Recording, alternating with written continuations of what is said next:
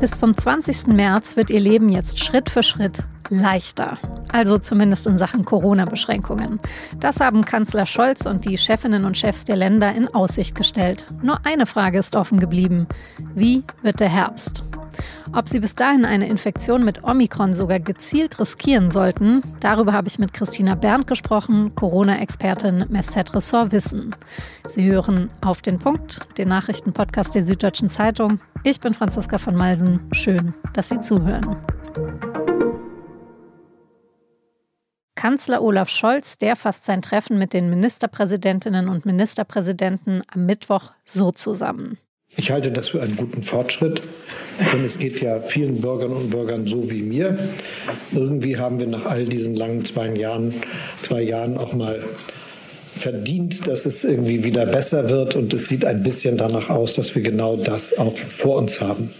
Genau das ist auch mein Grundgefühl. Ich hätte es mir so verdient. Andererseits hätte auch das Virus Gefühle, könnte es vielleicht fühlen, nach zwei langen Jahren und diversen Mutationen habe ich mir doch noch eine Variante verdient. Und die könnte dann eben tatsächlich, vermutlich kein Spoiler mehr, im Herbst kommen. Denn das RKI rechnet dann fest mit einer neuen Infektionswelle. Bis dahin jetzt aber erstmal Lockerungen. Das ist zumindest der Plan von Bund und Ländern. Und der hat drei Stufen. Kurz gesagt, Stufe 1, Geimpfte und Genesene dürfen privat so viele Menschen treffen, wie sie wollen. Und ungeimpfte dürfen wieder shoppen gehen, weil 2G im Einzelhandel wegfällt. Stufe 2, Auswärts essen, trinken und Hotel, das geht jetzt auch mit Test wieder, nicht nur geimpft oder genesen. Und die Clubs, die machen auch wieder auf. Allerdings nur für Menschen mit 2G plus. Stufe 3. Sie dürfen endlich wieder ins Büro. Oder genauer gesagt, Ihr Arbeitgeber muss jetzt nicht mehr zwingend Homeoffice ermöglichen. Das gilt dann ab 20. März, pünktlich zum Frühlingsanfang. Nur die Masken, die müssen wir erstmal weiterhin aufbehalten, zumindest drin. Macht das alles Sinn und tun wir uns mit den Lockerungen wirklich einen Gefallen? Darüber habe ich mit Christina Berndt gesprochen. Christina, hältst du den Plan für die Öffnungen jetzt den richtigen? Wie hättest du denn als Gesundheitsexpertin gestern in der MPK entschieden? Ich finde es vor allem richtig, dass jetzt langsam geöffnet wird und dass auch schrittweise geöffnet wird. Also das finde ich schon mal einen, einen guten Weg, dass man dabei auch immer im Auge behält, wie entwickelt sich denn die Lage. Ja, auch gerade beim letzten Öffnungsschritt nochmal ganz genau auf die Situation geblickt werden soll. Das finde ich schon insgesamt ein sehr vernünftiges Vorgehen. Ganz, ganz wichtig finde ich es dabei, dass man immer wieder kommuniziert, hey Leute, wir reden hier nicht vom Freedom Day, weil man einfach immer wieder sagen muss, wir versuchen es jetzt, Maßnahmen zurückzunehmen und dann muss man die Lage beobachten und höchstwahrscheinlich muss man auch wieder Maßnahmen neu ergreifen, spätestens im Herbst. Also es ist kein, wir gehen jetzt in die Freiheit und dann ist die Freiheit da, sondern es ist ein vorsichtiges Rantasten und ich finde, das ist so wichtig, dass die Menschen das wissen. Ich habe jetzt heute in der Zeit in Bezug auf die Lockerungen gelesen, solange die Impfquote nicht deutlich steigt, ist es am Ende ein bisschen egal, ob wir lockern oder nicht, weil eben in Summe etwa gleich viele Leute dann noch sterben würden. Das hat mich total überrascht. Kann man das wirklich so sagen?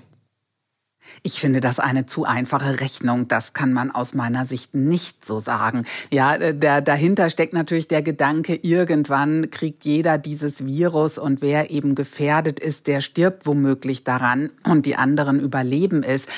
Aber das ist ja zu einfach gedacht. Äh, wenn wir jetzt wahnsinnig hohe Inzidenzen haben, dann dringt das Virus weiter in Bevölkerungsschichten vor, die sonst vielleicht verschont blieben. Ja, gerade bei Omikron war das so, dass das vor Weihnachten eben aus Südafrika kam, natürlich e, so eher mit der mittelalten Bevölkerung. Und dann ist es in die Schulkinder reingegangen und jetzt erst kommt es in die alte, in die ältere Bevölkerung unter die Senioren, die ja die gefährdetsten sind. Je länger ich also dieses Virus jetzt toben lasse, desto mehr dringt es auch in diese gefährdeten Populationen ein und da führt es natürlich zu den meisten Todesfällen. Und es ist, muss uns deshalb ein Anliegen sein, auch weiter darauf zu achten, dass das nicht in noch weitere Höhen steigt, sondern dass wir diese Sache im Griff behalten. Okay, aber dann hätte man ja einfach äh, doch nicht lockern sollen. Ja, genau. Also es ist schon wirklich ein Spiel mit dem Feuer, das man da macht. Nach allem, was man jetzt so sieht, kommt es im Moment nicht mehr ganz so schlimm. Ja, wir sehen ja, dass Omikron einfach insgesamt nicht ganz so viele schwere Verläufe macht. Immer bezogen natürlich relativ auf die Zahl der Fälle. Im Moment sind die Intensivstationen nicht so voll, wie sie es schon in der letzten Winterwelle mit Delta waren. Und von daher sagen viele, okay, man kann jetzt vorsichtig lockern und es ist ja immer ein Abwägen. Ich beschränke ja auch Menschen in ihren Grundrechten, in ihren Freiheitsrechten. Und wenn eben vielleicht die Hütte nicht so sehr brennt wie im letzten Winter, dann muss man diese Rechte auch langsam zurückgeben. Aber das ist nicht ganz ungefährlich. Wir sehen auch ja in anderen Ländern, die das gemacht haben, die jetzt sehr stark gelockert haben, dass da einiges passiert. Äh, in Dänemark und Israel haben wir momentan so viele viele Covid-Tote pro Tag wie nie zuvor in der Pandemie. Ja, das, das ist schon auch ein Preis, den man zahlt für diese Lockerungen. Es heißt ja jetzt auch öfter, der beste Schutz sei quasi eine Impfung plus eine Omikron-Infektion, die dann ja eben sehr wahrscheinlich recht mild verläuft. Ähm, kann und sollte ich mich jetzt als Geimpfte äh, besser mehr trauen als zu wenig, damit Omikron mich sozusagen erwischen kann?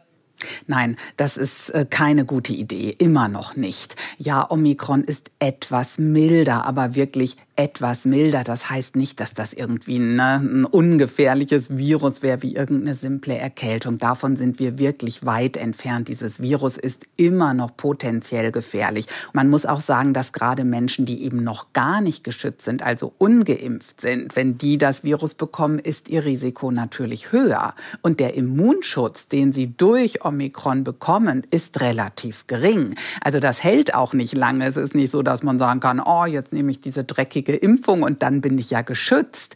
So ist es eben nicht, sondern nach allem, was man momentan weiß, macht Omikron auch eher eine schlappe Immunantwort, die einen nicht wirklich wappnet gegen künftige Infektionen. Also die einzigen, die es eventuell eben so eine Infektion in Kauf nehmen können, jetzt sind sehr gut geboosterte Menschen, Menschen, die wirklich gut aufgestellt sind jetzt vom Immunschutz her. Aber so richtig erstrebenswert ist es eben immer noch nicht, weil man einfach nie weiß, wie es einem geht. Ich habe gerade gehört noch von der Tochter eines Bekannten, 22 Jahre alt, geboostert, die Omikron bekommen hat und richtig schwer krank wurde nicht dramatisch. Es war halt wie eine Influenza, aber doch so schwer, dass sie nicht mal mehr Lust hatte, irgendeine Serie auf Netflix zu gucken. Vielleicht zum Schluss, ich habe eigentlich gar nicht so richtig Lust, dir die Frage zu stellen und unseren HörerInnen die Antwort zuzumuten. Aber ähm, was glaubst du, kommt im Herbst eine ganz neue Variante? Ah, die Gefahr besteht schon. Das ist natürlich jetzt alles so ein bisschen Glaskugel gucken, aber im Herbst kam bislang jedes Jahr eine sehr überraschend neue Variante. Insofern äh, ist es sehr wahrscheinlich, dass auch diesmal eine neue kommt. Und diese Idee, dass die dann etwa noch milder sein könnte, also wieder abgestuft ist, ja, das kann sein. Es ist aber nicht unbedingt die wahrscheinlichste Entwicklung, weil wir einfach so viel Alpha und Delta haben, ja noch in der Bevölkerung auf der Welt, dass sich eher daraus wohl eine neue Variante entwickeln wird.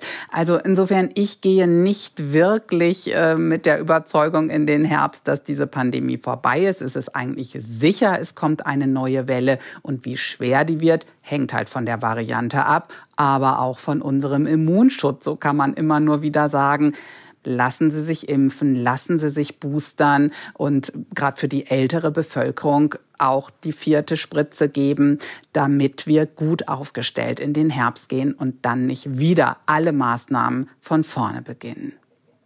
Hm, okay, alles klar. Dann vielen Dank für die Einschätzung und deine Erklärungen, Christina, und schöne Grüße ins Homeoffice. Ja, schöne Grüße zurück. Ciao.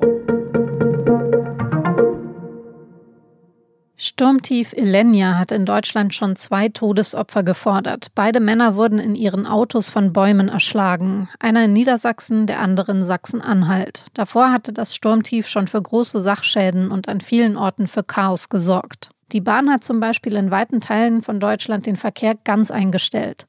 Auch der Flugverkehr war eingeschränkt. In Bayern hatten zeitweise 10.000 Menschen keinen Strom, in Nordrhein-Westfalen sogar 54.000 Menschen. Oft, weil Bäume auf Leitungen gestürzt sind. Jetzt könnte sich die Lage zwar kurz entspannen, wenn Ilenia weitergezogen ist, in der Nacht auf Freitag soll aber schon das Orkantief Zeynep kommen. Frankreich will sein Militär aus dem westafrikanischen Mali abziehen. Hintergrund sind Spannungen mit den Machthabern dort. Die haben den französischen Botschafter ausgewiesen und ein dänisches Kontingent nicht ins Land gelassen. Frankreich ist derzeit an zwei Einsätzen in Mali beteiligt. Sie richten sich gegen mehrere bewaffnete Gruppen, die in der gesamten Sahelzone unterwegs sind. Einige davon bekunden explizit ihre Nähe zu Terrorgruppen wie Al-Qaida und dem sogenannten Islamischen Staat.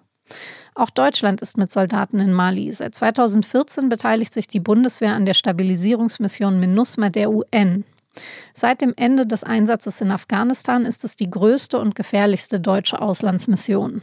Der französische Abzug könnte sich jetzt auch stark auf diesen Bundeswehreinsatz auswirken. Einen Überblick über die Situation in Mali haben wir in unserer Folge vom 10. Februar gegeben.